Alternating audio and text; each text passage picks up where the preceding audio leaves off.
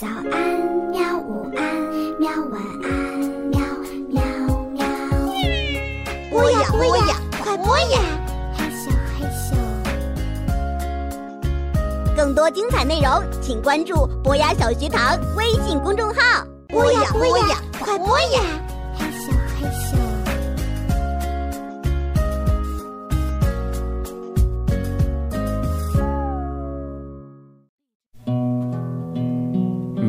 精选，《小鹌鹑》，作者屠格涅夫，绘者阿丽娜，译者温小平，读小库出品，博雅小学堂制作播出。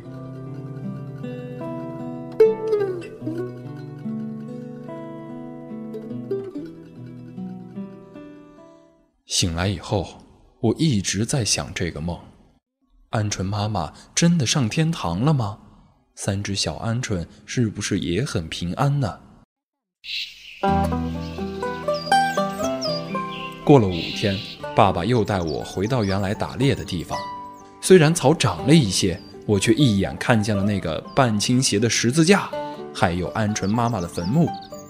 可是旁边的鸟巢却空了，三只小鹌鹑都不见了。我焦急的一边在草丛附近找来找去，一边叫：“小鹌鹑，小鹌鹑，你们到哪儿去了？”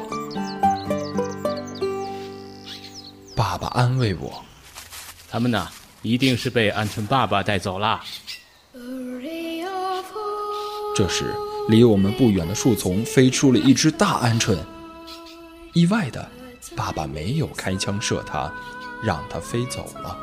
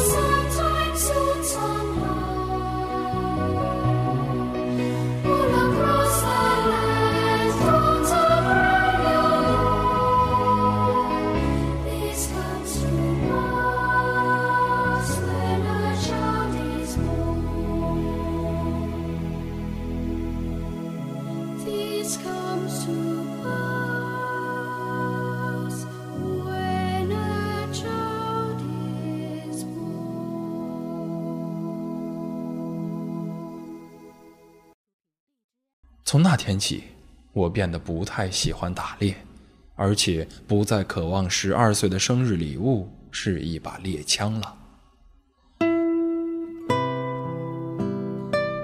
日子一天天过去，我长高长壮了，爸爸的头发也变白了，体力不像从前那么好，打猎的次数也自然的减少了。空闲时，我偶尔会跟朋友们一起去打猎，当然收获也不错。可是朋友们却笑我：“你呀，永远也不可能做一个真正的猎人。”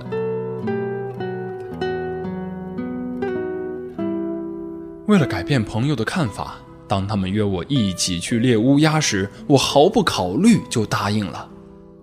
天刚蒙蒙亮。我们就背起猎枪，全副武装朝森林出发。可是走了好长的一段路，越来越热，却没看见一只乌鸦。同伴很生气，不停地抱怨：“这些乌鸦都躲到哪儿去了？哼，哪怕它们躲到天涯海角，我也要把它们找出来。”嘘，别说话。另一个同伴却在此时发现了一窝乌鸦。没想到，死乌鸦的耳朵好厉害。它听到声响，立刻挥动翅膀冲出窝巢，想要逃走。我以最快的速度举起猎枪，一枪射中了它。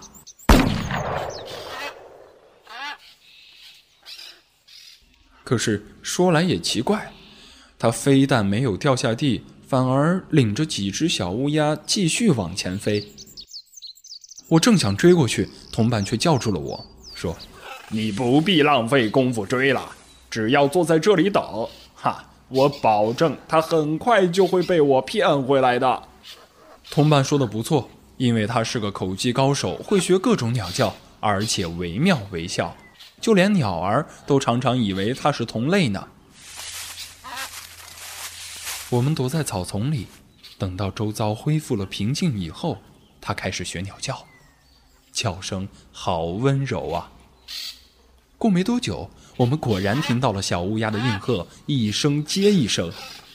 我们正要循声往前寻找，准备将它们一网打尽，可就在这时，却传来一阵急促的鸟叫。我抬头一看，被眼前的情景惊呆了。只见那只被我射中的雌乌鸦穿过乱草，急急奔向我们，胸前染了一大片鲜红的血，看样子受伤非常严重。可是，他却不顾自己的生命，拼着最后一口气，阻止我们伤害他的孩子。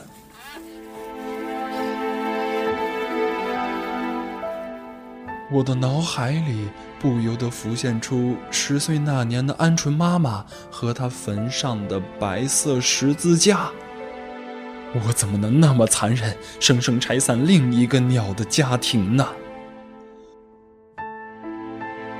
我扔下猎枪，钻出草丛，用力拍手。雌乌鸦马上飞走了，小乌鸦也停止了叫声。可同伴却气得不得了，不停骂我：“你疯了！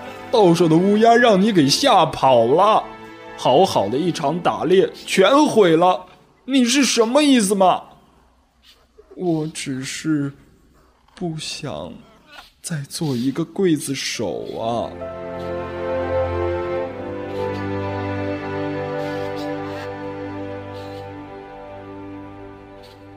经过这件事，我终于领悟到，打猎是一件很残酷、很无聊的事，而我也不在乎能不能做一个真正的猎人了。